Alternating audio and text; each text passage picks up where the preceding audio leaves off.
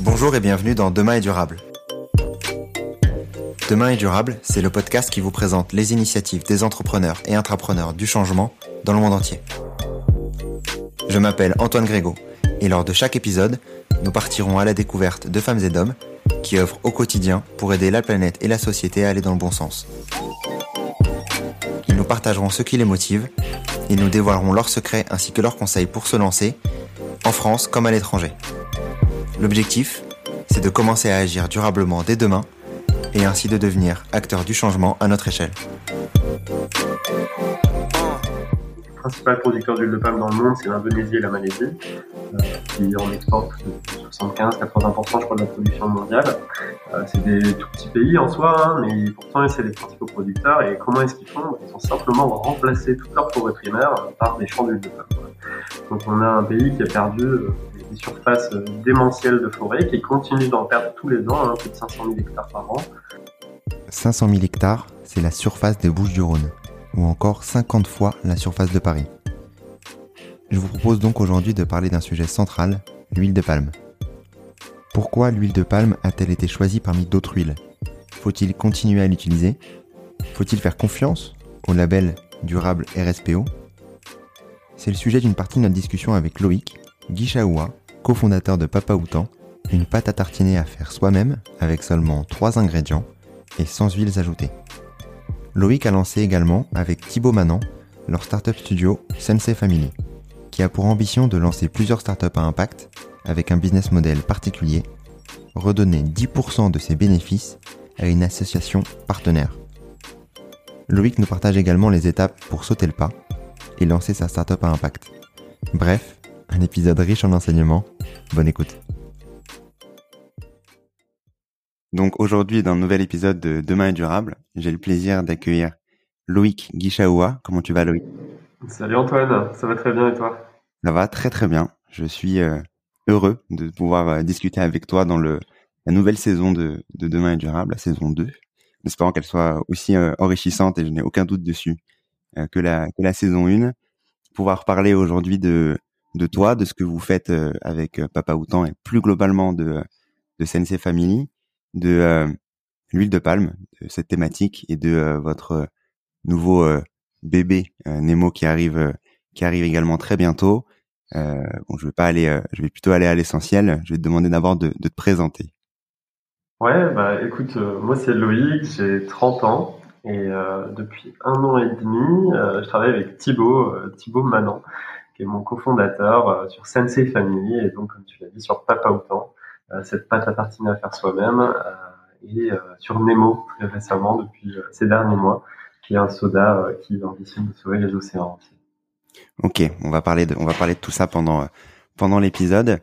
Avant de avant de démarrer et de pouvoir davantage parler notamment de, de l'huile de palme avant de d'enchaîner sur sur d'autres thématiques, je voulais parler de de toi, de ton déclic plus particulièrement et de euh, moment où tu as voulu fonder avec euh, Thibaut Papa Autant et plus euh, globalement c'est ses familles. Est-ce que tu peux nous raconter cette période-là? Ouais, bien sûr. Euh, Peut-être un tout petit peu de background euh, pour donner du contexte. En fait, moi, j'ai fait une, école de commerce. Euh, c'est Toulouse. Euh, et après ça, j'ai fait des stages en finance. Donc, moi, je partais pour vraiment un parcours financier classique, on va dire. j'ai fait, je suis passé par l'école 42 aussi, parce que pendant une de mes expériences professionnelles, j'étais en freelance euh, pour, euh, pour, une société financière, donc j'avais un peu de temps à côté et, euh, et l'école 42 c'est de la programmation informatique. Donc j'ai un peu cette double casquette et après trois ans en finance, je travaillais en fait en fusion-acquisition entre Paris et, et Shanghai en Chine. Euh, je commençais à me poser pas mal de questions. J'étais devenu végétarien depuis un an, euh, donc euh, avant de avant de quitter mon job, en fait, un beau jour, parce que j'ai pris la décision de d'arrêter la finance et de rentrer, euh, euh, de, de, me baser définitivement à Paris pour lancer ma boîte. Et euh, du fait de mon parcours, je pensais assez naturellement aller vers la création d'un SaaS, donc vers un software as a service, un, service web à vendre par abonnement, quelque chose d'assez répandu aujourd'hui dans le milieu startup, puisque je savais coder un petit peu. Et je suis rentré à Paris fin 2019, du coup, après ces trois ans en finance, et j'ai commencé à chercher un cofondateur. Parce que ça, je pense que c'est on pourra en parler hein, sur les conseils pour se lancer, mais je pense que c'est primordial de ne pas être tout seul, si on veut aller loin en tout cas. Et euh, non pas qu'on puisse pas le faire tout seul, mais moi je sentais que j'en avais besoin. Et en fait, je me suis mis à rencontrer les gens et je leur parlais pendant 20 minutes de SaaS et de tech. Et euh, la dernière minute, je disais, au fait, si jamais vous connaissez quelqu'un qui euh, veut se lancer dans un projet impact, euh, je suis aussi intéressé. Et c'est marrant parce que c'est cette petite minute sur les 20 qui a fini par prendre le dessus et je me suis mis à rencontrer euh, plus de gens impact que de gens que de gens tech. Et comme quoi, hein, lapsus, et en fait, euh, bah, j'ai rencontré Thibaut un jour, on devait prendre 15 minutes, un café, on a passé trois heures euh, dans le bar euh, à, discuter, à parler de, son projet, hein, puisqu'à la base, euh, son idée c'était de lancer cette pâte à tartiner anti-huile de palme. Et moi, ça m'a fasciné l'idée de, changer comme ça les produits dans les rayons des supermarchés en France. Et, et voilà, on pourra en parler. Je suis pas déçu du voyage jusqu'à maintenant.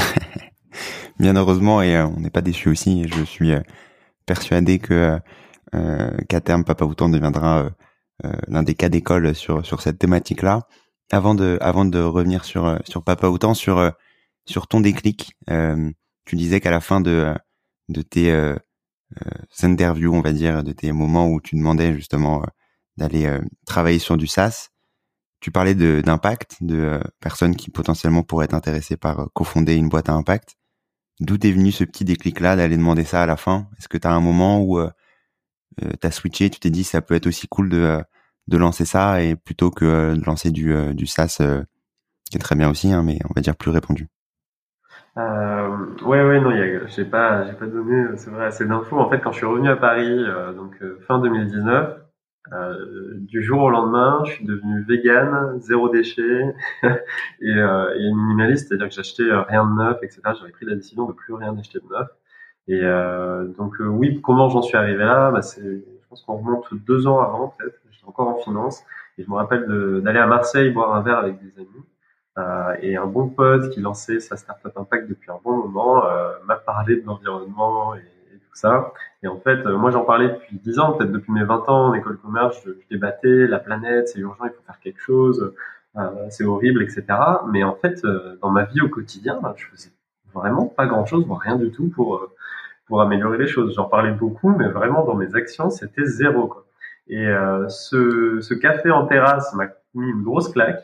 Euh, et en seulement 15 minutes, je suis arrivé le tout sourire pour voir mes potes et je suis reparti vraiment, mais profondément déprimé. Quoi. Et ça, c'était la première fois de ma vie que ça m'arrivait aussi vite. Donc, euh, et le lendemain, je déjeunais avec ma famille et ils me disaient, mais qu'est-ce qui t'arrive? T'es pâle, Loïc, qu'est-ce qui va pas quoi? Et je leur expliquais, ben voilà, j'ai un pote qui m'a expliqué, je comprends mieux. En plus, c'est le pote qui a vraiment les sources scientifiques, qui côtoie un peu tout le, le gratin écolo euh, au bon sens du terme hein, euh, de, de, France. Donc, euh, il, a, il, a, les infos à vif, il est passionné de science, c'est un génie de maths, on était potes en prépa. Il sait de quoi il parle, quoi, donc il, il a su me convaincre. Et, et, voilà, et ça a lancé le, le petit cheminement dans ma tête. un an plus tard, je devenais végétarien, et un an plus tard, bah, comme je le disais, j'arrive à Paris. Et comme ça y est, ça veut dire gros changement de vie. J'ai quitté mon job, je m'apprête à lancer ma boîte je prenais le contrôle de mon quotidien et je me suis dit bon bah ça y est toutes ces choses que j'ai voulu faire depuis euh, un an deux ans là euh, bah, je les fais et euh, je minimise mon impact au quotidien à, l'échelle individuelle et, et, en fait ça bien sûr c'était aussi une des choses qui m'a motivé à quitter la finance c'était pas le métier le plus impactant. On prenait pas mal l'avion quand même hein, puisque c'était des métiers de conseil il faut être en face à face. Et mais à part ça il y a, y a pire. Mais quand même je me suis dit c'est dommage de faire un métier euh, exigeant, certes, mais je pourrais être tellement plus utile ailleurs dans quelque chose euh, qui réponde à l'urgence climatique d'aujourd'hui, climatique et sociale. Et, euh, et après, je suis quand même rentré à Paris en me disant bon, j'ai des compétences tech, c'est sexy, j'ai mon habitus de classe qui m'a euh, qui m'a mis en, en qui m'a mis sur les tracks pour euh, bah, pour lancer une start-up dans la finance, dans, dans la tech, etc. Suivre le schéma classique, donc je continuer sur ce schéma classique. Et en fait, je m'en suis libéré peu à peu, je me suis écouté de plus en plus. Et c'est sûrement euh, cette liberté, en fait, euh, d'avoir mis un peu de sous de côté après trois ans de vie professionnelle, euh, de vraiment me poser des questions de ce que je voulais faire de ma vie, etc. Donc même si en sortant de l'expérience professionnelle, j'étais toujours en train de me dire, bon allez, je vais faire ce qu'on m'a dit, je vais lancer une startup tech, etc. Bah, ça, j'avais de plus en plus de place pour réfléchir à moi, ce que je voulais faire, et donc à bah, toutes ces valeurs d'impact que je voulais absolument mettre en œuvre dans ma, vie professionnelle aussi. Ouais. Je sais pas si ça répond à ta question. Si, si, ça répond totalement à ma question. Et avant de, euh, de, c'est un sujet qui, qui, est très intéressant sur euh, sur toi, quand tu disais de de passer justement de du schéma classique à s'autoriser à passer dans de l'impact plus plus précisément. Est-ce que tu as, je sais pas, des des conseils à donner aux, auditeurs et auditrices sur cette partie-là? Peut-être des, je sais pas, des, pas une méthode, on va dire, mais une manière de, de, faire qui peut-être a t'a permis toi de, de te libérer sur sur cette partie-là, enfin libérer, libérer peut-être un grand mot, mais en tout cas d'aller sur sur sur cette thématique.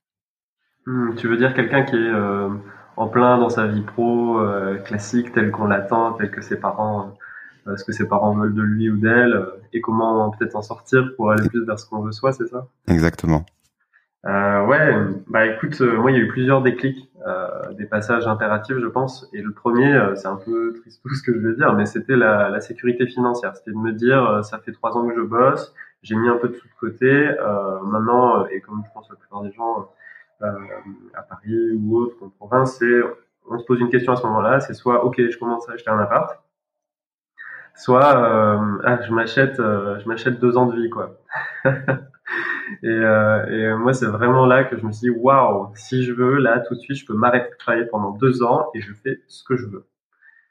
Et, et ça j'ai trouvé ça incroyable et, et je pensais même pas forcément à l'écologie ou quoi, c'était juste ça, de me dire ça y est, je peux potentiellement être libre si je veux. Et, et c'est un luxe incroyable. Euh, tout le monde ne l'a pas. J'étais en finance. Voilà, donc c'était quand même avantageux, j'en suis conscient. Euh, mais je pense que des fois, il en faut peu. On peut vivre pour pas grand-chose si on est un peu, un peu raisonnable euh, mois par mois. C'est-à-dire qu'on peut quitter son emploi et pas non plus dépenser 1500 euros par mois euh, à chaque fois. On peut tout à fait essayer d'être un peu malin et de dépenser beaucoup moins et de tenir dans la durée avec des économies moindres. Et bref, ça c'était vraiment le premier déclic. Euh, et ensuite, ça a laissé de la place pour tout le reste. Et euh, tout le reste, c'était euh, bah voilà, ce à quoi je pensais à ce moment-là, toutes ces valeurs écologiques, etc. Euh, cette décision très forte de vraiment drastiquement transformer mon quotidien pour prendre mes responsabilités. Hein. Moi, c'était vraiment ça. Je voyais ça comme un devoir et je pouvais plus continuer à juste ignorer l'état du monde autour de moi. Je devais contribuer. Et, et en fait, ça, ça a déteint sur bah, mon projet professionnel. et puis, en fait, quand j'ai rencontré Thibaut, moi, j'avais pas d'idée de lancer un projet impact précis. J'avais pas vraiment de, projet impact en tête. Mais par contre, quand un projet impact a montré le bout de son nez, bah, j'ai saisi l'opportunité comme jamais, quoi. Parce que moi, j'incarnais à fond tout ça, quoi. J'étais vraiment, euh, j'attendais que ça. C'était vraiment l'alignement des planètes pour moi euh, de sauter dans un projet impact. Et euh, Thibaut, c'est génial parce que voilà, il avait, euh, en fait, Thibaut, il a ce talent en marketing, communication. Donc en fait, même avant que je le rencontre, le pote qui nous a mis en relation m'a envoyé une vidéo qu'il a faite qui est un peu un, manifeste en vidéo de 2-3 minutes où il dit euh, voilà il nous reste 10 ans pour changer les choses euh, faut agir très très punchy très concret et ça m'a mis pareil euh, une grosse claque. J'ai dit faut absolument que je rencontre ce gars et j'étais déjà presque convaincu avant de le rencontrer. Ok. Très clair. Maintenant t'enchaînes très bien sur bah, sur Papa Outan sur sur ce sur ce démarrage. Est-ce que tu peux nous en parler un peu plus et bien entendu présenter Papa Outan en, en détail avant de de parler du sujet euh, euh, tricky de, de l'île de Palme. Ouais, ouais, euh, je vais plonger dedans et puis même, je réalise, je vais peut-être donner un conseil encore plus pratique sur ta question d'avant, sur comment sortir hein, de ce, de cette vie un peu classique telle qu'on nous l'a construite pour nous, mais, qui n'est pas vraiment la nôtre. Hein. Et il y a un bouquin qui est génial, c'est La semaine de 4 heures de Tim Ferriss, euh, un best-seller, et tout ça pour dire que si on a un job à temps plein et qu'on n'a pas forcément d'économie, on peut tout à fait euh, rentrer dans la stratégie euh, que décrit Tim Ferriss dans son bouquin de se libérer du temps peu à peu. C'est-à-dire gagner en productivité au travail, euh, négocier un ou deux jours off en remote à la maison avec son boss. Bon là, en temps de Covid, ça devient un peu la norme, tant mieux. Euh, mais aujourd'hui, le fait de travailler chez soi, en fait, et que ce soit en temps de Covid ou pas en temps de Covid, mais le fait de négocier du temps chez soi, on gère son temps comme on veut et on travaille plus qu'à l'objectif. Donc tant qu'on délivre à son boss, on est tranquille. Et euh, enfin, je vous le souhaite. Si vous avez un boss qui est un peu relou et qui, qui vous surveille en para, euh, désolé. Mais, euh, ouais, ouais, si on, si on peut, idéalement. Mais euh, sinon, voilà, c'est vraiment essayer de se libérer du temps. Et tout ce temps qu'on se libère, toute cette productivité qu'on qu'on met en place euh, pour se libérer de son emploi à temps plein, bah, c'est du temps qu'on peut allouer à un projet. Donc là, on est on n'est pas forcément obligé d'avoir des économies de côté, on peut juste se libérer du temps pour commencer à travailler sur autre chose. Et comme à nouveau Tim Ferriss le dit dans son bouquin, c'est peu à peu réussir à générer du revenu au fil des mois, des années, euh, ça peut prendre du temps, mais c'est pas grave, on construit son avenir, euh, c'est génial. Euh, se construire une source de revenus alternative, autre que son job temps plein, et pourquoi pas un jour switcher complètement et quitter son job temps plein pour passer sur son projet intact ou autre. Voilà. Et je vais peut-être revenir par contre sur ta nouvelle question sur donc papa autant et l'huile de palme, c'est ça? Exactement. Du coup, euh, ouais. Euh, alors en fait, euh, bah, la petite histoire sur peut-être comment Thibaut a eu l'idée, c'est que lui, il adore les singes depuis qu'il est tout petit et les orang-outans notamment. Il lit plein de BD, il avait des doudous d'orang-outans. Voilà. Je sais pas comment il est tombé dedans petit, mais voilà, c'est resté jusqu'à aujourd'hui. Et euh, en fait, euh, il vit entre Paris et Lille et sa famille à Lille. Et quand il va les voir, euh, c'était en quand? C'était septembre 2019 ou juillet 2019 pendant l'été. Il est venu chez ses parents et au petit déj, il y avait un pot de Nutella sur la table.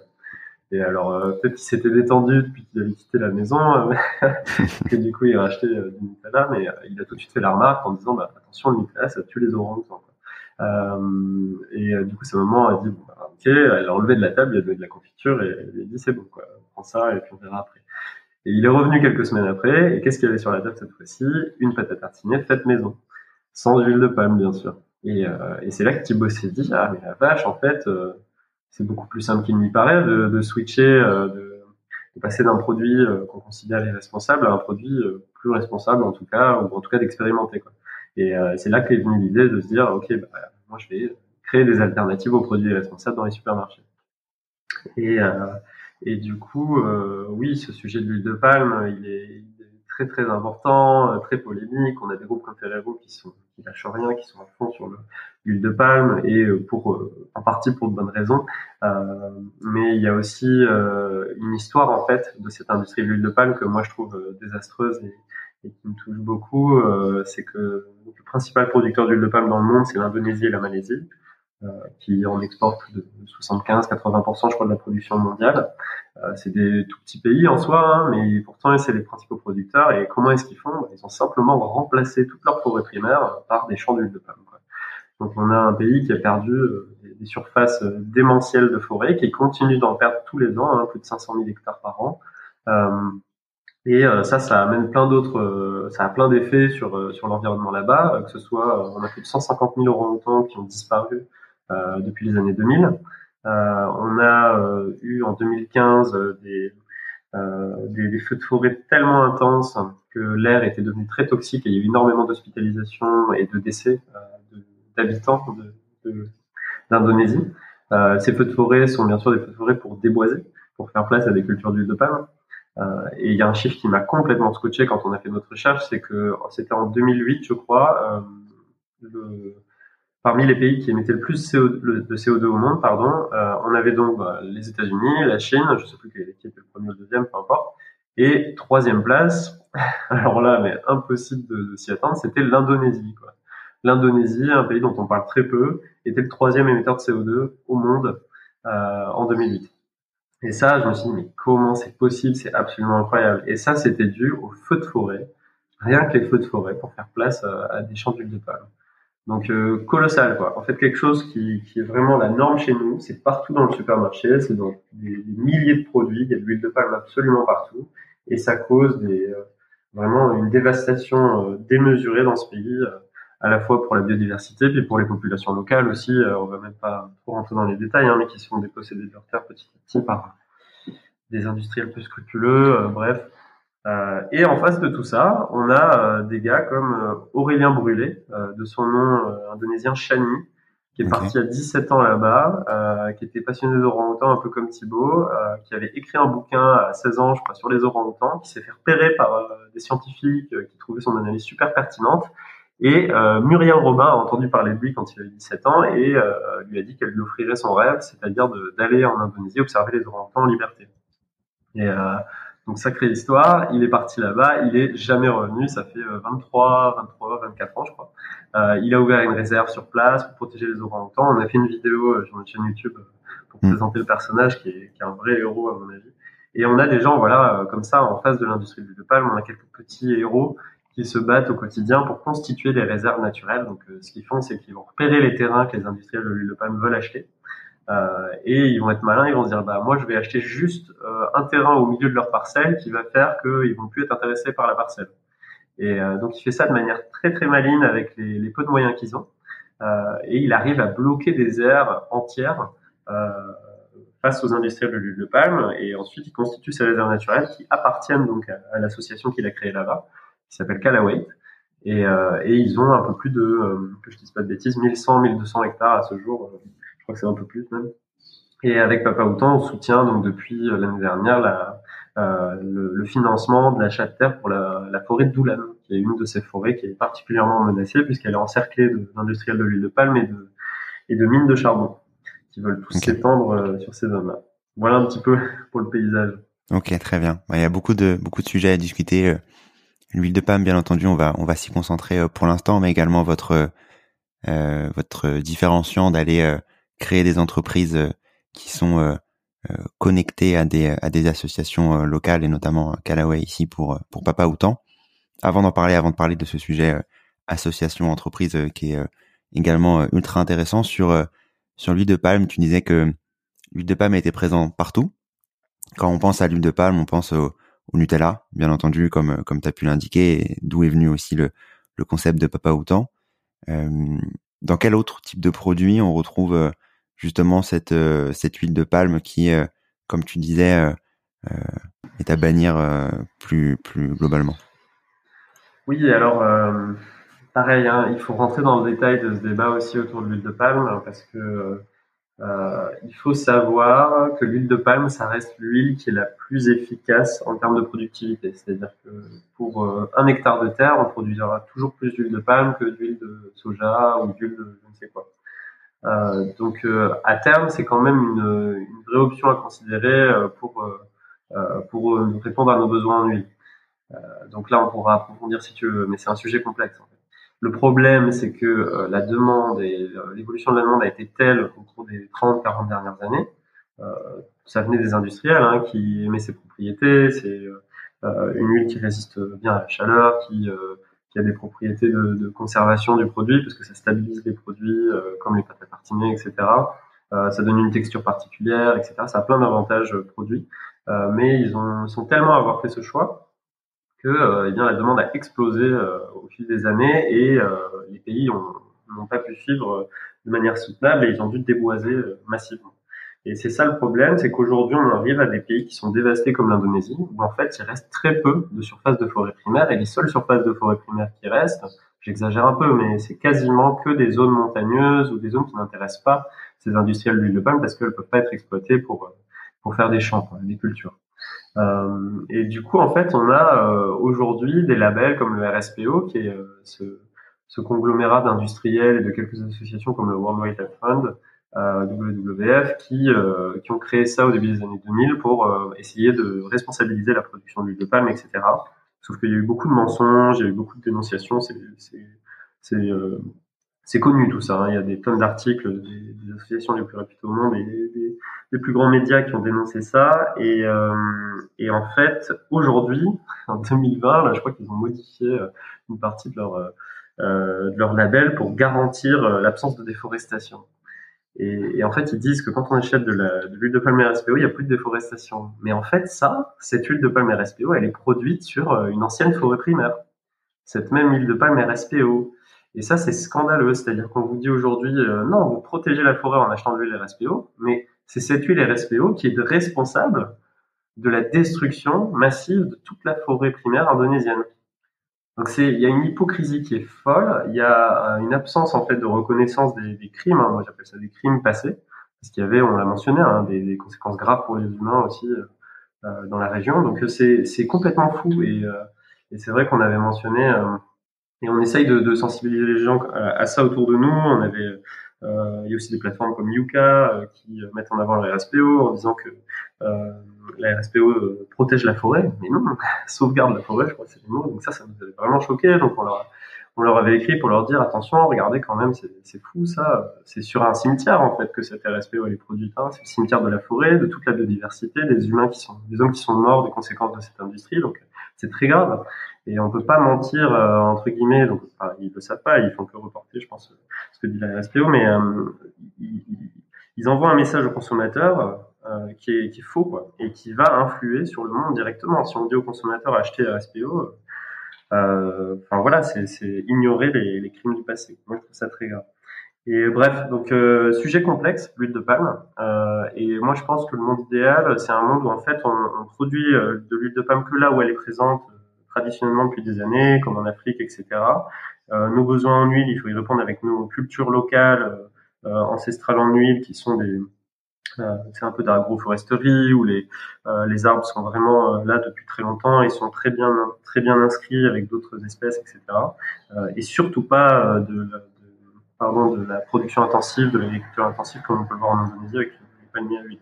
RSPO, euh, puisque RSPO c'est pas forcément bio, hein. donc c'est aussi catastrophique pour la nature. Hein. On ne mentionne même pas, mais euh, voilà. Et, euh, et ouais, et je pense surtout euh, entre guillemets pour finir sur ce, sujet d'huile de palme, euh, même si c'est l'huile la, plus efficiente à produire, donc écologiquement c'est quand même important de, s'en rendre compte. Euh, et pas juste être anti-huile de palme de manière aveugle sans, réfléchir, c'est c'est qu'il faut en fait limiter la production. Si j'étais un Ferrero, moi je limiterais la production de Ferrero à l'année, tout simplement en, en, voyant avec des acteurs locaux comme Callaway qu'est-ce qu'il est raisonnable de produire, quelles sont les zones de plantation d'huile de palme qu'on devrait rendre à la nature, donc on devrait complètement enlever les palmiers et rendre ces zones forestières pour que la biodiversité ait enfin plus de place pour s'épanouir. Et, euh, voilà, c'est un, choix qui est complètement, euh, euh, ce serait beaucoup de gens, ça hérisserait les poils de nombreux médias, politiciens, etc., de, de faire ce genre de choix aujourd'hui, de réduire la production, c'est parler de décroissance, quoi, quasiment. Hein. mais il faut absolument passer par là, je pense. Voilà, je me suis attardé pas mal parce que je voulais quand même clarifier sur l'huile de palme. C'est très important de rester sur un stéréotype euh, basique. Il faut comprendre que c'est complexe et c'est plus compliqué à expliquer qu'il n'y paraît. totalement. C'est un sujet, euh, c'est un sujet euh, très complexe, euh, d'autant plus par rapport à la thématique dont dont tu parlais par rapport au, au rendement. Donc compliqué d'aller convaincre les industriels, que ce soit alimentaire ou cosmétique, d'aller justement changer leurs habitudes parce que le rendement est là de, de cette huile-là, même si elle est faite de manière abominable, notamment dans, dans les pays que tu as pu citer.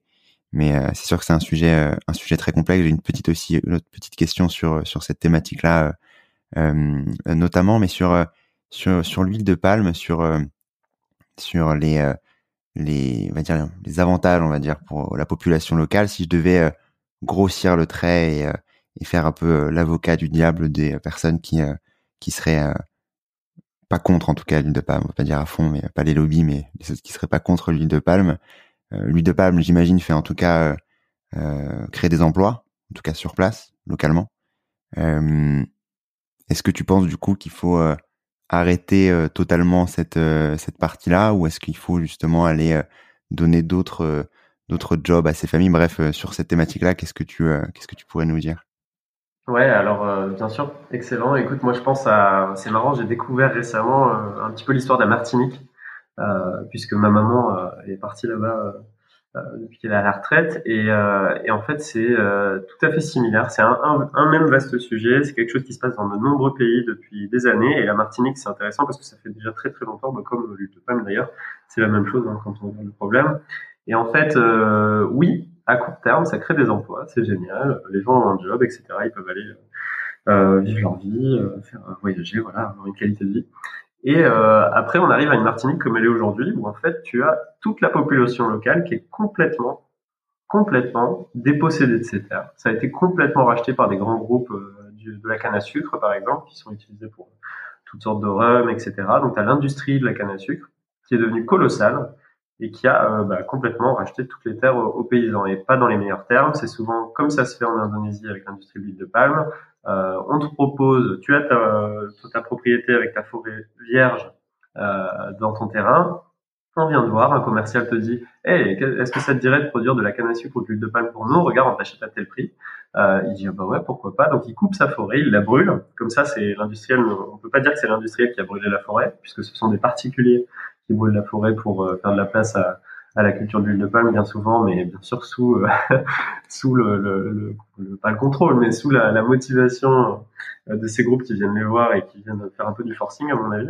Euh, et euh, du coup, on a une zone qui est déforestée, on a une plantation d'huile de palme, ils commencent à acheter leur huile de palme, et qu'est-ce qui se passe au fil des années? Ils savent que leur terre, de toute façon, maintenant, l'huile qui tourne, ils sont de plus en plus dépendants de ces revenus d'huile de palme, les prix d'huile de palme baissent, euh, les agriculteurs s'endettent, etc. Et euh, qu'est-ce qui se passe au bout de 10-15 ans? C'est que l'industriel arrive euh, et rachète la terre pour une poignée de pain parce que l'agriculteur est complètement endetté. Euh, voilà, sans parler que, euh, pour être beaucoup plus concret, hein, quand ça se passe comme ça, que ça devient de plus en plus difficile pour les agriculteurs, tout le monde reste euh, sur la propriété pour travailler les champs, les enfants, euh, les femmes, etc. Donc on a une vraie exploitation de main d'œuvre en Indonésie. Il y a plusieurs documentaires sur le sujet qui sont très intéressants et de nombreux rapports d'études euh, très sérieux sur le sujet.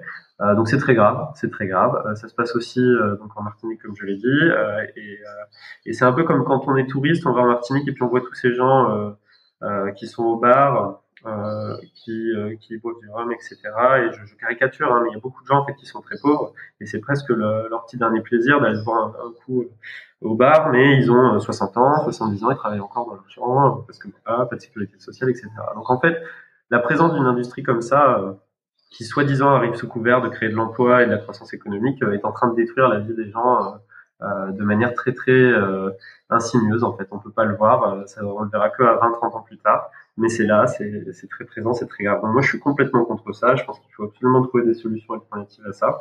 Donc, surtout pas laisser des grands groupes industrialiser un secteur, détruire des, des, des, forêts, des zones de forêt entières pour ça. Et euh, tout ça, c'est lié aussi à nous. Hein, C'est-à-dire qu'il faut raisonner nos demandes. Hein, des produits euh, euh, comme du Nutella, c'est pas nécessaire. Même un produit comme Papa Outan, c'est de la pâte à tartiner. C'est une gourmandise. Nous, quand on fait ça, euh, on veut pas vendre des millions de sachets de pâte à tartiner. On se dit juste que si les gens on ne pourra pas tous les convaincre d'arrêter ce genre de produit. Donc, euh, tant qu'à acheter de la pâte à tartiner, acheter du pas autant. On essaie de faire mieux, on essaie de faire euh, de la façon dont on aimerait voir euh, Ferrero ou des grandes sociétés comme ça faire.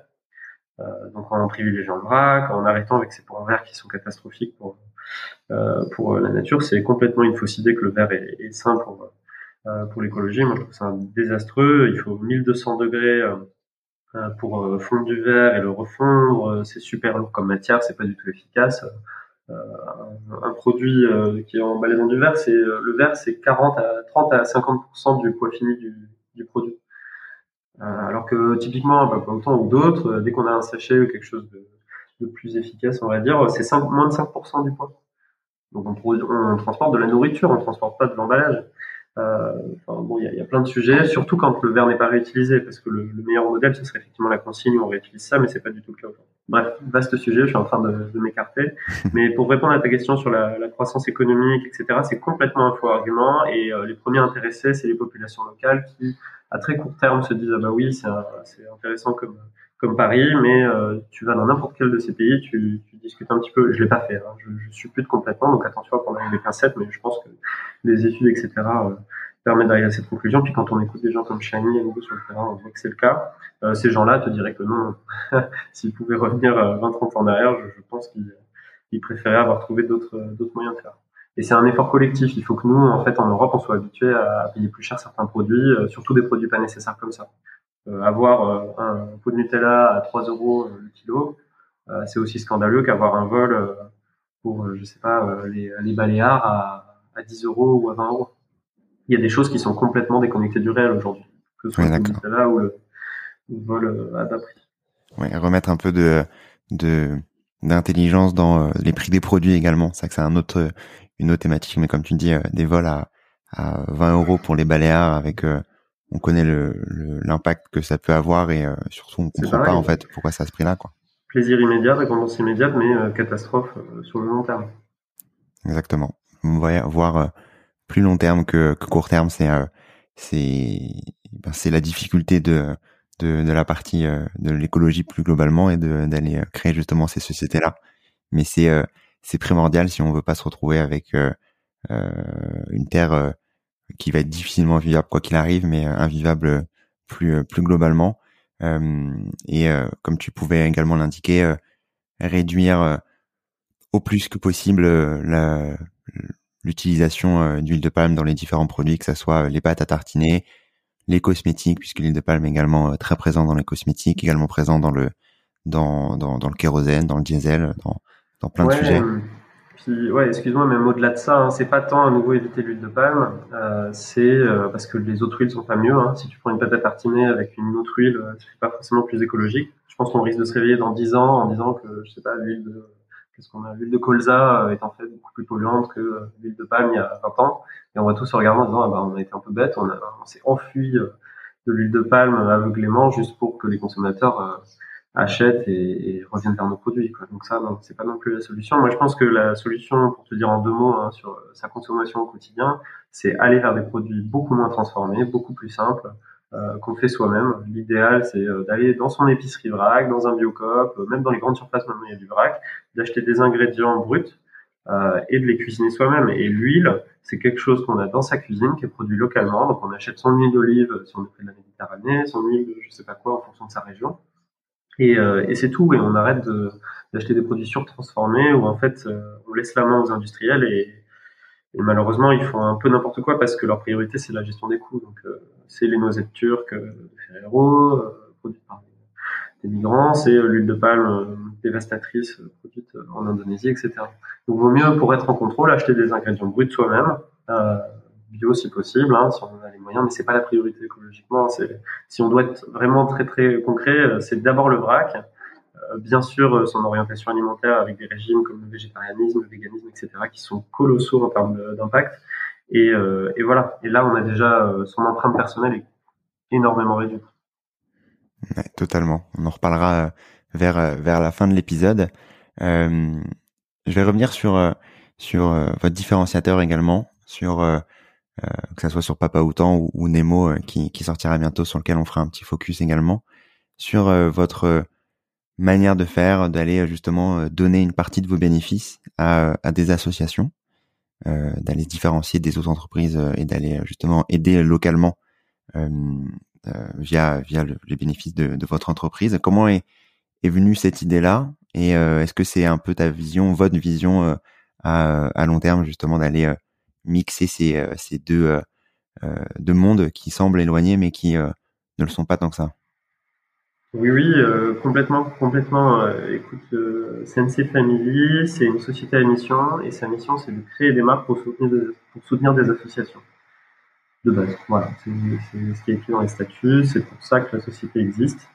Euh, et pourquoi est-ce qu'on fait ça? Bah Parce que c'est un combat, c'est tout. Aujourd'hui, nous, on est parti du constat, on n'est pas parti de l'idée de créer des produits. Euh, pour faire de l'argent. On est parti de, il y a des problèmes environnementaux, comment on les résout? Un moyen de les résoudre, euh, universel, c'est l'argent. Hein, quand on a des acteurs sur le terrain qui agissent, ils ont besoin de fonds. Hein. Tout comme les euh, industriels ont des fonds colossaux pour détruire la nature, ben, en face, il faut mettre des fonds importants pour empêcher cette destruction, pour lutter contre cette destruction. c'est typiquement un Callaway, comme on dit. Comment est-ce qu'on trouve des fonds à donner à des, des, associations et des acteurs de terrain comme ça? Eh bien, on regarde les secteurs économiques qui performent et, euh, et, moi, ce que j'ai voulu faire aussi en réfléchissant un petit peu après euh, avec Thibaut, c'est euh, de penser à la résilience aussi. On va vers des, comment dire, un avenir qui va être moins stable. Hein. Euh, et, et, du coup, il faut regarder quels sont les secteurs qui sont résilients aux crises, comme le, comme le Covid. Et ce qu'on voit, c'est que la grande consommation, la grande distribution et des marques comme Ferrero alimentaires ont surperformé énormément pendant le Covid. en 2020, c'était colossaux. Ils ont pris, je sais plus, un million de nouveaux consommateurs. Je crois en France, c'était absolument énorme parce que voilà, les gens vont au restaurant, sont plus chez eux, ont besoin de gourmandise, vont plus faire leurs courses au supermarché, etc. Donc euh, le secteur de la grande consommation, de nourrir les hommes euh, et les femmes, c'est euh, absolument stratégique et on le voit d'ailleurs pendant la crise, quand on a une crise grave comme le Covid. Euh, à l'époque, un des secteurs stratégiques, les seuls imports-exports qui passaient encore aux frontières, en priorité, c'était les masques et la nourriture, l'alimentaire. Et, et, donc en situation de crise, ça va rester un secteur qui est prioritaire pour, euh, pour les États, pour les gouvernements. Et, euh, et on le voit d'ailleurs en ce moment en Liban, hyperinflation alimentaire, c'est très grave. Hein, et, et euh, depuis qu'il y a eu cette explosion là et cette crise économique avec des missions du gouvernement, etc. Enfin bon, et, euh, et on voit que tout le monde parle de ça. Tout le monde parle du prix des pâtes. Tout le mm. monde parle du prix du, du pain, euh, de la viande, etc. Et c'est bien sûr, c'est quand en temps de crise, c'est vraiment la priorité. Donc, on a un secteur qui est résilient aux crises, je pense, en tout cas qui est beaucoup moins à risque que d'autres secteurs, et, euh, et qui en plus surperforme euh, en temps de crise et euh, performe très bien sur le long terme. C'est l'alimentaire, on aura toujours besoin de se nourrir. On n'aura pas toujours besoin de prendre l'avion. Moi, je parierais pas sur l'avion, par exemple. Mmh. Euh, et, euh, et, du coup, ça c'est un bon secteur, ça crée, ça crée de la richesse, etc. Et, et puis aussi, ce qu'on aimait beaucoup, c'est le fait de se dire de transformer un acte qui est bénin, banal du quotidien d'aller faire ses courses en un acte qui ait du sens. Donc ça, bon, tu vas me dire, ça n'a rien de nouveau. Il y a beaucoup d'entreprises qui font ça. Hein. mais mais l'idée ici, moi, c'était de repenser la façon de faire des dons. le problème de beaucoup d'associations, et on l'a vu pendant le Covid, c'est qu'elles toutes les associations dépendent de dons, de particuliers, d'entreprises, etc., d'États, euh, de fondations et autres. Et en fait, ces dons sont très sensibles à l'actualité, sont très sensibles bah, aux crises, etc. Et par exemple, pendant le Covid, une association qui protégeait les pandas, je ne sais où, se retrouvait complètement à, mettre la clé sous la, sous la porte. Hein. Nos contacts en association ont vu des dizaines de petites associations, de, de petites associations, pardon, fermé euh, du jour au lendemain pendant la crise du Covid. Pourquoi? Parce que aux news, on parlait que des systèmes de santé et en fait tous les tons se sont redirigés vers les systèmes de santé nationaux. Donc euh, euh, Jean et, euh, et, Lucie qui donnaient tous les ans, je sais pas, 100 euros à tel assaut de nature, conservation, etc. Bah, il est probable qu'ils aient arrêté ce don-là et qu'ils les donnaient plutôt aux hôpitaux ou choses comme ça. Donc ça fait que du jour au lendemain, tu n'as plus d'argent sur les comptes à l'autre bout de la planète, dans une forêt vierge ou quelqu'un qui protège les, euh, euh, tribus en Amazonie, que sais-je. Donc euh, ça a posé énormément de problèmes et il faut surtout pas qu'il y ait cette volatilité des dons pour une asso. C'est pour ça que chaque produit qu'on crée, il est lié à vie à l'association. C'est-à-dire que c'est pas comme la météo, on va pas faire nos capricieux et l'année suivante on va changer d'asso. Euh, Aujourd'hui, il y a des grands groupes qui donnent des fois des tickets de 10, 20, 50 k à des assos, mais euh, l'année suivante, l'asso ne sait pas si le ticket va retomber. Il faut s'engager dans le temps il faut qu'une entreprise aujourd'hui, elle contribue, c'est évident, et que ce soit de manière très stable et cohérente par rapport à son secteur d'activité. Donc typiquement, Papa Autant, on va pas donner, euh, je sais pas, pour la recherche contre le cancer, qui est honorable, tu vois, mais ça n'a rien à voir avec les conséquences directes de notre euh, de notre produit, à moins qu'il cause le cancer, mais jusqu'à ce jour-là, les noisettes bio, le sucre bio et, le chocolat bio, euh, c'est pas le cas. Mais euh, le problème direct causé par le secteur de la pâte à tartiner, c'est la déforestation, c'est euh, oui, c'est principalement ça, quoi. Et euh, du coup, c'est là-dessus qu'on veut agir. Donc, il est logique que quelqu'un qui fait de la pâte à tartiner, non seulement soit éco-conçoive ses produits pour euh, limiter son impact sur les, surfaces naturelles, mais aussi contribue financièrement une partie de ses bénéfices euh, à quelqu'un qui lutte sur le terrain contre ce problème global, même si cette même entreprise n'est pas la source du problème. Et ça, c'est une contribution, c'est vraiment un effort spontané euh, de l'entreprise pour euh, pour aider. Et aujourd'hui, la situation est tellement urgente qu'il faut le faire. Et euh, j'ai fait plein de calculs assez marrants, mais si j'en ai quelques-uns le nez, tout simplement. tu aurais une société comme Ferrero qui donnerait ne serait-ce que 10% de ses bénéfices, il réduirait de 25% la déforestation annuelle en Indonésie. Tu vois Un quart, une entreprise. Une grosse entreprise, certes, mais il y en a plein des grosses entreprises. des milliers, des dizaines de milliers. Donc, si tout le monde, si c'était la norme de donner 10% de ses bénéfices dans le monde de l'entreprise, euh, beaucoup de problèmes n'existeraient plus. Mais on claquerait des doigts, ce serait quasiment fini. Bon, il faudrait plus d'efforts que ça, hein, je, caricature un peu. Mais, euh, quand même, ça serait un, un, pas conséquent dans la bonne direction. Si Coca-Cola mettait 2% de son budget communication dans la collecte du plastique, on réduirait de, on pourrait capter 90% des déchets plastiques à la source euh, dans les fleuves et les rivières dans le monde. Puisqu'il y a 10 fleuves et rivières dans le monde qui, qui transportent 90% des déchets qui finissent dans l'océan. Et euh, ça, on sait le faire aujourd'hui, capter ces déchets-là. 2% du budget com de Coca-Cola. 2% du budget com. Ça fait 2% de panneaux en moins dans le métro. Enfin, quand même, tu vois, dans quel moment on vit, quoi. Euh, un autre chiffre, là, un peu plus, euh, voilà, les gens sont. On verra ça, mais si le leader mondial de la viande donnait 10% de ses bénéfices, on, de ses bénéfices, on pourrait, enfin, il pourrait contribuer à accompagner 4700 agriculteurs par an pour qu'ils se convertissent au tout végétal parce qu'on sait que c'est ça l'avenir. Hein. On peut pas rester sur l'image. Hein. Je sais pas si tu as vu des documentaires comme Cowspiracy ou autre. C'est évident, il faut, il faut arrêter tout ça. Il faut y aller là. Genre, c'est fini. On peut plus se permettre des écarts comme ça. Bref, le pouvoir est vraiment dans les mains des leaders d'aujourd'hui. Mais ils le font pas. Donc ils le font pas, ben on va le faire à leur place. C'est aussi simple que ça. Donc euh, ce qu'on, nous notre pari, c'est de se dire que les consommateurs, quand on va, quand on va leur expliquer ça, les citoyens, eh bien ils vont faire le choix d'acheter un papa autant plutôt qu'un autre parce qu'on va réussir à être compétitif en termes de prix, mais euh, notre répartition des bénéfices derrière va être très différente. Au lieu de le mettre dans notre poche comme euh, une famille Ferrero et de ne pas s'intéresser à ce qui peut se passer en dehors de, euh, de leur villa ou autre, eh bien on va le mettre dans les mains d'une asso comme Callaway, tu vois. Et on pense que c'est, vraiment la différence. Désolé, hein, je suis un peu, je suis passionné par ces sujets, mais c'est trop important, c'est trop grave ce qui se passe. Il faut que tous ces gens qui ont le pouvoir, c'est-à-dire ces grosses entreprises, etc., agissent maintenant. On peut plus attendre.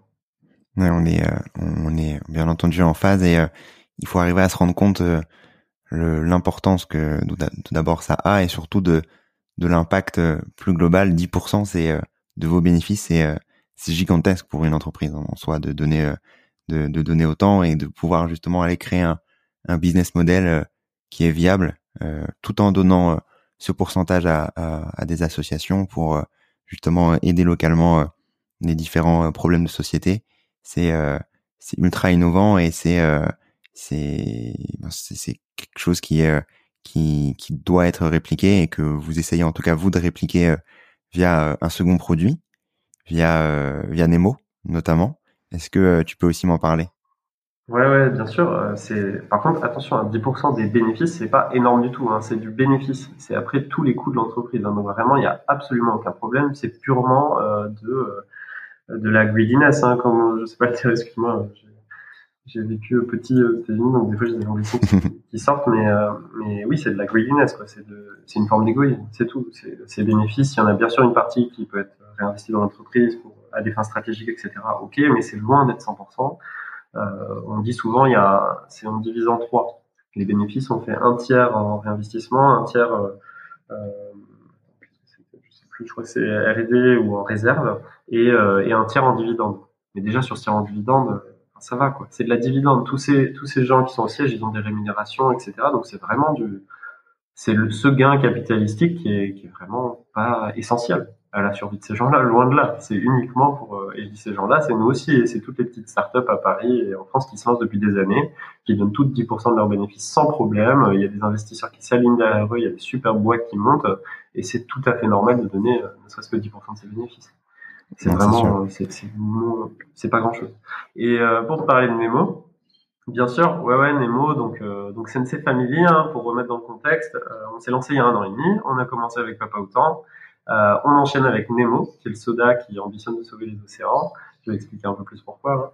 Hein. Euh, et en fait, on va surtout continuer euh, dans les cinq années à venir. Là, ce qu'on est en train de, mettre en place, c'est une stratégie pour lancer 20 marques sur les cinq années à venir, quatre par an, une tous les trois mois.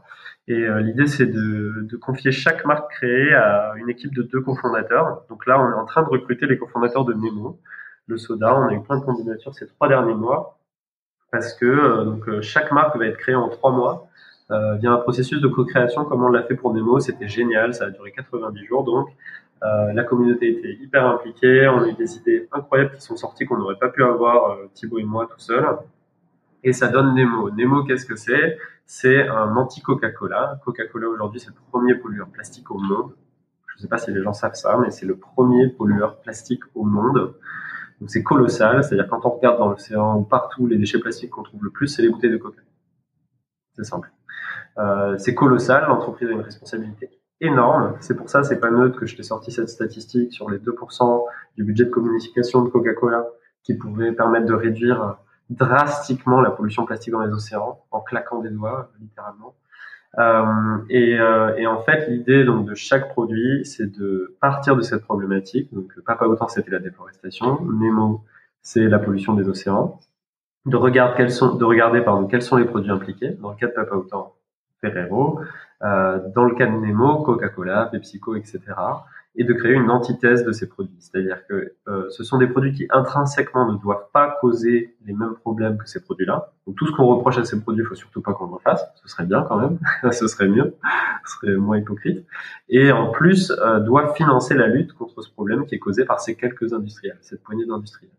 Donc ça veut dire que également ici Nemo va venir financer la lutte contre la pollution plastique. Et là, on a un projet très concret euh, qui est super excitant, avec une association qui s'appelle Wings of the Ocean, qui est une association française fondée par un ancien membre de Sea Shepherd euh, et euh, qui font de la collecte de déchets sur les plages, etc. depuis de nombreuses années, mais qui surtout récemment ont un projet de mettre en place des barrages dans des fleuves et des rivières pour capter la pollution plastique qui, qui chemine par ces, par ces cours d'eau jusqu'à nos océans. Parce que capturer ces déchets dans les fleuves et les rivières, c'est beaucoup moins coûteux que de les capter une fois qu'ils sont dans les océans. Hein. Tu as entendu parler de la soupe euh, de déchets plastiques, qui est pas un continent comme ça, comme on le disait auparavant. Là, on, va plus dans la nuance. Une soupe, c'est quelque chose qui va en profondeur. C'est-à-dire que les déchets sont pas posés à la surface où il suffit de passer un petit filet et hop, la mer est nickel. Euh, non, non, c'est vraiment euh, des microparticules par milliards qui, se, qui sont déposés sur 1000 mètres de profondeur, 1500 mètres de profondeur parfois. Je crois que les plus, les plus grandes profondeurs où on a trouvé des déchets, c'était 1500, 2000 mètres. Et encore, je suis sûr qu'il y en a bien plus bas. Et, euh, et donc, euh, c'est catastrophique à nettoyer. Je pense qu'on n'arrivera peut-être jamais à nettoyer vraiment les océans. Euh, mais par contre, on peut essayer d'amoindrir à la source euh, l'arrivée de nouveaux déchets dans les océans. Donc, euh, on pourrait jouer sur plein de tableaux pour lutter contre la pollution plastique, mais là, c'est c'est vraiment l'axe sur lequel on a décidé de partir avec la communauté. Donc, c'est des gens comme toi et moi hein, qui font leurs courses et qui font partie de la communauté depuis un moment. On a un peu plus de 5000 personnes hein, qui suivent SNC Family et les créations de produits et qui ont tous décidé d'aller d'aller vers ça. Et euh, donc Nemo, euh, c'est un soda qui va être euh, deux fois moins sucré que, que les sodas classiques, qui est à base de, vinaigre de cidre. Alors ça, c'est un prébiotique, hein, donc c'est quelque chose qui est euh, qui a priori a des bénéfices pour la flore intestinale, etc. Et surtout, on sent pas le vinaigre cidre. Je vous le dis tout de suite, c'est un goût de cola, il n'y a aucun souci. Vous le sauriez même pas si je vous le disais pas qu'il y avait du vinaigre dedans. Euh, et, euh, et, donc c'est un soda qui est tout à fait euh, sympa, qui est pas du tout la même recette que le leader, mais qui est quand même très apprécié. On a fait le premier panel de dégustation il y a, il y a un mois maintenant, euh, et on a vendu les 50 premiers colis comme on fait toujours. On fait des mini préventes exclusivement pour la communauté, euh, pour qu'ils testent en premier les produits et nous fassent part de, leur retour. Donc on va les livrer là dans quelques semaines. Et après ça, on confie le bébé, donc Nemo, aux deux cofondateurs qui vont ensuite aviser sur la stratégie de développement commercial à mettre en place. Voilà un petit peu.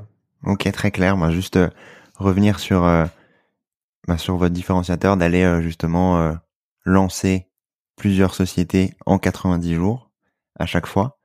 Est-ce que tu aurais des des conseils sur peut-être bien sûr ça prendrait à mon avis plus que quelques minutes, mais en tout cas quelques étapes que qu'il faudrait mettre en place justement pour aller créer sa boîte, notamment de euh, de food, euh, plus particulièrement, euh, pas en 90 jours, mais en tout cas tes conseils là-dessus.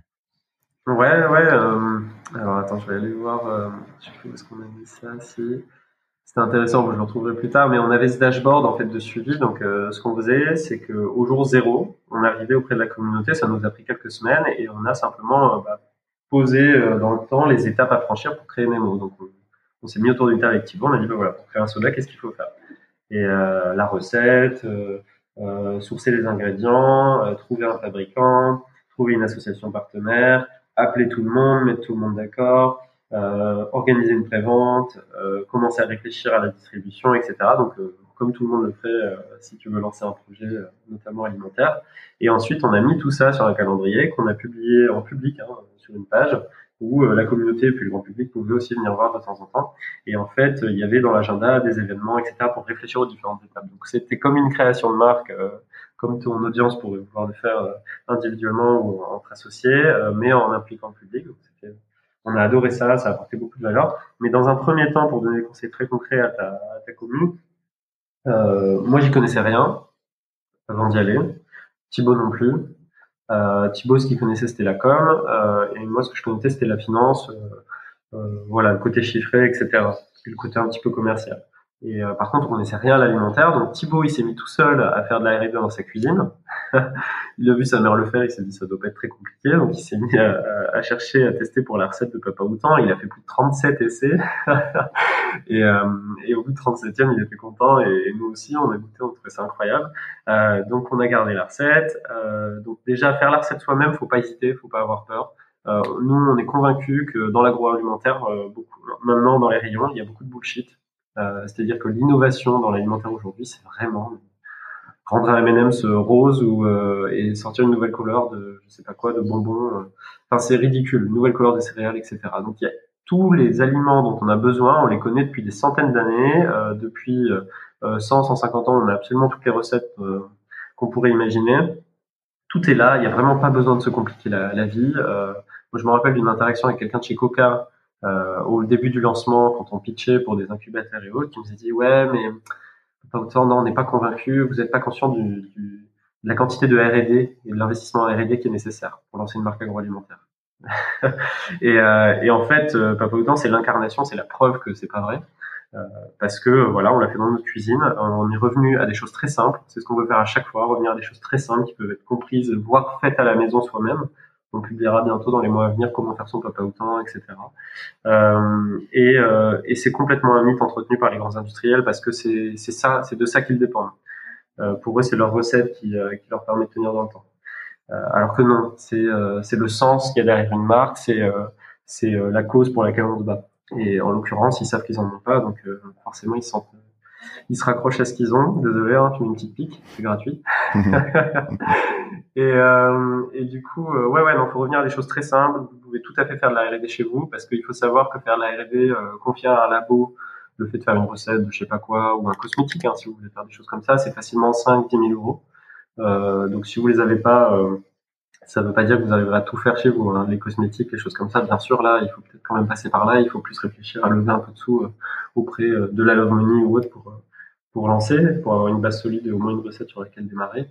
Mais déjà, la recette, ouais, quand même en alimentaire, c'est vraiment pas un sujet, je pense. Euh, si on ose un peu porter une toque et un tablier et qu'on met les mains à la pâte, littéralement. Et après, tout ce qui est développement, bah écoute, on décroche le téléphone, hein. Google et décroche le téléphone. C'est aussi simple que ça. Pour les fabricants, voilà, tu as besoin d'un fabricant pour faire ton produit alimentaire, bah, tu googles le fabricant de mon produit alimentaire, euh, tu les appelles un par un, tu leur expliques ce que tu veux faire. Tu vas te prendre pas mal de claques où les gens vont te dire oui, bah, t'es marrant, petit jeune, mais c'est pas comme ça que ça marche dans la vraie vie, etc. Ils vont t'expliquer comment ça se passe, de quoi ils ont besoin, etc. Tu vas apprendre au fil des semaines et, euh, et en fait, tu vas devenir, après, tu vas savoir exactement ce dont tu as besoin. On le voit très bien avec Nemo, on est beaucoup plus efficace que pour Papa Autant. Euh, on sait tout de suite euh, ce qu'attendent les industriels en face de nous, les usines, les artisans euh, auxquels on fait appel, puisqu'il y a plusieurs stades. Hein. Souvent, on va faire des essais avec quelqu'un, je sais pas, une cuisine, une équipe de, comment on appelle ça, une équipe de, ah, ceux, qui font du catering. Euh, je sais plus comment on dit en français, excuse-moi. mais voilà, on va faire des tests dans une petite structure, puis ensuite on va faire un test pré-industriel dans dans une plus grosse structure et ensuite on va lancer les productions dans une, une grosse structure. Quoi. Donc euh, on va avoir différentes échelles euh, pour tester le produit, pour apprendre à fabriquer, pour euh, recueillir les conseils des fabricants à chaque fois sur comment optimiser tout ça. Et puis, et puis voilà, chaque, chaque chose c'est vraiment plus simple qu'on peut, qu'on peut croire. Et dernière chose pour finir, parce que désolé, je parle beaucoup, euh, c'est euh, n'ayez pas peur, c'est pas le c'est pas le, diable et l'enfer hein, de lancer sa boîte comme ça. Euh, on a eu quelques à nous, sur la route, une grande marque qui s'est opposée à notre dépôt de marque pour euh, Maman Autant, à l'époque, qui était devenu Papa Autant. On a survécu. Euh, on a eu le Covid, hein, qui est tombé en plein milieu, qui a, qui a remporté de 4 mois le crowdfunding qu'on voulait faire. Ben, on a trouvé à s'occuper, c'est pas très grave. Donc, globalement, c'est quand même très fun et on s'amuse beaucoup avec Très bien, bah merci pour, pour tout, tous ces conseils, Loïc. Avant de passer aux, aux trois questions qui deviendront euh, euh, clés au sein de au sein de Domaine Durable et qui, euh, qui viendront marquer la fin des la fin des épisodes sur euh, la suite de votre côté sur Nemo. Donc tu as pu nous indiquer que vous finalisiez la recherche notamment des, des cofondateurs pour aller lancer Nemo. Sur Papa Outan, la suite plus plus globalement, c'est quoi? Ah bah, Papa Outan, on est très content parce que ça y est, on va rentrer dans des pilotes dans une très grande enseigne nationale dans les mois qui viennent. Euh, on en dira plus sur les réseaux, mais euh, c'est très très positif parce que ça y est, hein, on rentre on rentre dans la cour des grands, on va être à côté des leaders dans le même rayon et, euh, et ça y est, on va voir comment performe Papa Autant sur des magasins pilotes. Hein, tu sais, pour ceux qui ne connaissent pas, c'est un échantillon de magasins auquel on envoie du produit et on voit comment se comporte le produit pendant 3 6 mois, etc. En observant, voilà, en faisant des animations en magasin pour expliquer aux gens ce qu'est ce nouveau produit qui fait apparaître, qui, qui apparaît dans le rayon, etc. Donc ça, c'est vraiment un très très euh, très très grosse avancée. On a été contacté spontanément sans effort commercial par des dizaines de points de vente, donc euh, il y a vraiment, euh, on est très très optimiste pour la suite. On a eu des retours excellents du crowdfunding sur les gens qui ont goûté, où plus de 75% des gens sont prêts à faire de papa autant leur, leur marque de pâte à tartiner toute l'année. Donc, euh, je sais pas si vous voyez ce que ça veut dire. Hein. Alors, l'échantillon du crowdfunding est peut-être un peu biaisé. Hein. C'est peut-être des gens plus engagés que d'autres, etc. Mais on a quand même eu 2400 personnes, donc c'est pas rien. C'était le deuxième crowdfunding euh, food de toute l'histoire du LUL. Euh, donc, on a, un bel échantillon. On a des super retours très, très euh, confortants pour la suite sur le fait que les gens vont racheter normalement. C'est-à-dire que c'est pas juste pour l'effet, l'effet d'annonce. Super, je sauve la forêt une fois, j'achète un sachet. non, les gens aiment le produit. Donc ça, c'est euh, quand même génial. Tu vois. Ça veut dire qu'il a un potentiel de long terme, d'être viable et de vraiment générer des revenus récurrents et stable pour weight. Donc ça c'est voilà, on, est content, on va voir ce qui, se passe, ce qui va se passer dans les mois à venir, mais tout est en place pour que ça réussisse. Euh, et puis pour Nemo, euh, Nemo, ça va arriver plutôt en fin d'année, début d'année prochaine. Ça va dépendre des fondateurs. On va parler avec eux de la stratégie. Ok, très clair. Bah, on va suivre suivre ça avec euh, avec attention et bien entendu, euh, on relaiera au, maximum les les, les lieux de pour aller goûter Papa Outan, pour aller découvrir cette pâte à tartiner qui qui comme tu as pu comme vous avez pu le, le confirmer via en plus des chiffres semble semble très bonne gustativement, donc ce qui est ce qui est très important pour pour justement aller faire bouger les choses et à faire euh, bouger plus globalement euh, cette industrie. Ouais. On peut pas se permettre de penser que les consommateurs vont être ceux qui vont faire l'effort. Il faut quand même on apporte une valeur euh, avec un produit qui est bon, qui a un plaisir, qui est bon pardon, qui a un plaisir à, déguster. Et voilà, faut faciliter la vie des consommateurs. Et en attendant que les industriels suivent le mouvement et, et eux-mêmes se mettent à faire comme nous. Exactement. Euh, je vais terminer par trois petites questions euh, qui deviendront du coup euh, automatiques au sein de Domaine Durable à la fin des épisodes. Première petite question, Loïc. Est-ce que tu auras un contenu à partager que tu as pu lire récemment ou que tu as pu avoir récemment que tu pourrais partager sur la partie notamment écologique? Alors, c'est une très bonne question. Euh, d'habitude, je cite le, le bouquin, euh, ça, c'est pas trop euh, focus écologie, mais c'est très utile, je trouve, comme boîte à outils pour lancer une boîte. C'est Dale Carnegie, How to Make Friends and Influence People.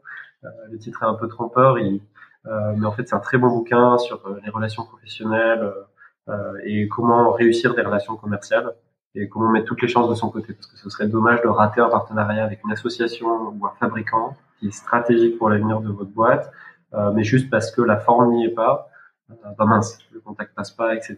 Et les gens ont pas envie de travailler ensemble. Donc euh, ce bouquin, il est incroyable. Euh, et puis plus généralement, ah si, il y a un média qui est génial, euh, qui s'appelle Vert, VERT comme la couleur.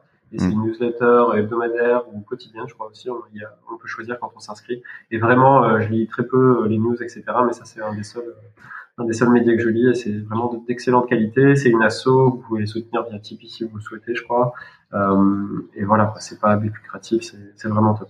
Ok, très bien. Moi, je partagerai bien entendu ces, euh, ces deux contenus et le livre de, de, de Carnegie notamment, qui est euh, un vieux livre, mais qui est toujours d'actualité, à quel point il est innovant et, et, et d'actualité, bien sûr. Sur deuxième petite question, sur une action pour agir dès demain dans le bon sens. Bon, bah, moi, j'y vais pas par quatre chemins. Hein. Moi, on me connaît dans l'équipe, même euh, Thibaut, et, on a un troisième associé aussi, mais euh, je suis un peu euh, extrémiste écolo, soi-disant. Mais je pense que c'est le new normal. Donc, il faut aller, il faut mettre en place des changements radicaux de nos modes de vie au quotidien pour pour créer une, nouvelle normalité. Parce qu'aujourd'hui, la normalité d'aujourd'hui, de manger des produits animaliers, etc., d'acheter des produits transformés, suremballés, etc., c'est très radical, c'est très extrême, c'est très grave. Euh, je pense, quand on a le choix. Et euh, moi, on un conseil, euh, devenez vegan. Devenez vegan et, c'est beaucoup plus simple qu'il n'y paraît. c'est juste qu'on a une pression sociale monstre. Dès qu'on sort ce mot dans un groupe d'amis, quel qu'il soit, voilà, on a beaucoup de barrières et c'est dommage parce que ça handicape énormément. Et je ferai une comparaison assez simple. C'est quand vous voulez apprendre une langue, euh, soit vous avez un drôle d'accent et les gens se moquent de vous, euh, soit ils vous, ils vous disent attends c'est pas comme ça qu'il faut le dire c'est comme ça regarde je vais te et, euh, et je dis ça parce que passé du temps en Chine pour apprendre le chinois et, euh, le fait que tu es quelqu'un qui t'accompagne comme ça, bah, au bout de six mois, soit euh, t'as pas avancé du tout parce que tout le monde t'a bâché et a pas été sympa avec toi, alors que c'est quelque chose qui, va t'aider à te construire et à t'améliorer en tant que personne, euh, soit tout le monde t'a aidé et en six mois t'es bilingue et c'est incroyable. Donc c'est pareil avec le véganisme, il faut vous entourer de gens positifs sur tous ces changements qui sont importants et qui vraiment sont, sont bénins. Une fois qu'on l'a fait, tout le monde se dit mais pourquoi je l'ai pas fait avant C'était tellement simple. Voilà, donc euh, vegan et puis euh, vrac aussi, faites vos courses en vrac, c'est la principale source de, de, déchets plastiques à la maison. Vraiment, euh, c'est beaucoup plus simple qu'il n'y paraît. Euh, oui, il faut cuisiner un tout petit peu plus, mais vraiment quand on prend les habitudes, il y a deux semaines de transition, trois semaines, mais après ça devient très naturel et votre impact est réduit considérablement. C'est vraiment formidable ce que vous pouvez faire à l'échelle individuelle en, en, mettant en place ces choses-là. Ouais, on est bien d'accord sur cette partie-là. Faut y aller step by step, mais c'est pas si difficile qu'il n'y paraît. Euh, dernière petite question sur euh, un invité que ou une invitée que tu recommanderais euh, dans le podcast. Ah, alors Bon, euh, je pourrais citer Thibaut, bien sûr, mon cofondateur, et pas juste parce que c'est mon cofondateur, mais vraiment parce qu'on est très complémentaires. Et euh, moi, si je suis côté opérationnel, euh, juste côté vegan, etc., intéressant, engagement, lui est très market et, et puis aussi très activiste. C'est-à-dire même s'il n'est pas parfait dans sa consommation tout le temps, il est super engagé, il est super déterminé pour pour mettre euh, les fautes de projecteurs sur des assos comme Calaway, etc. Et il sait faire, il est super doué, il est vraiment talentueux, donc euh, ça peut être très intéressant. Après, euh, pour sortir de, de notre écosystème SNC un peu et aller voir au-delà, bon, il y a plein de personnalités auxquelles je pense. Après, si, bien sûr, si tu l'as pas déjà fait, tu pourrais parler à Noël Boza, euh, qui est le qui est le fondateur pardon de Zay Zero Eco Impact. il est déjà il est déjà passé par le micro, mais je vous je vous remettrai le lien bien entendu. Ah trop cool, de l'épisode. bah comme quoi, hein, il n'y a pas de hasard. Et euh, pour tout te dire, c'est lui qui m'a aidé à avoir ce déclic dont je te parlais sur une terrasse. Euh, du très bien. Il y a quelques années. Ok. La boucle est bouclée, comme on dit.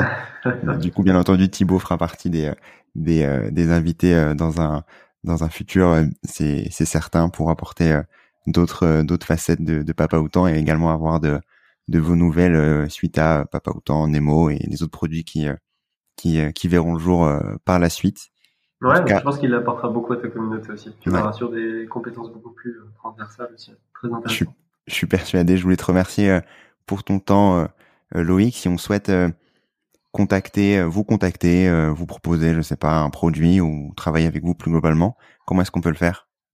Ouais, alors n'hésitez pas, on est super ouvert parce que nous, on a notre agenda pour lancer des marques, mais on est tout à fait ouvert euh, pour aider d'autres lanceurs, d'autres entrepreneurs. C'est vrai qu'on a quand même une boîte à outils assez sympa et puis des entrées en distribution qu'on serait très heureux de, de partager pour réfléchir à un partenariat. Donc écrivez-nous sur les réseaux sociaux, bien sûr, faites simple, Instagram ou autre, ou sinon sur notre notre adresse mail, c'est contact@cnc.family et on sera un plaisir de vous répondre. Pas de problème. Surtout si vous bossez dans l'impact, euh, ce sera avec un grand plaisir. Très bien, merci beaucoup Loïc. Je t'en prie, merci à toi Antoine. Merci d'avoir écouté cet épisode. J'espère que tu l'as aimé. Comme tu le sais, l'objectif de demain est durable et que chacun puisse mieux comprendre les enjeux écologiques, les solutions qui existent, tout comme avoir des clés pour agir à son échelle. Si tu veux m'aider à faire connaître Demain est durable et me soutenir dans cet objectif, tu peux laisser un commentaire et une note 5 étoiles sur Apple Podcast, c'est ce qui permet à Demain est durable d'être visible du plus grand nombre et ainsi d'accélérer le changement. À très vite.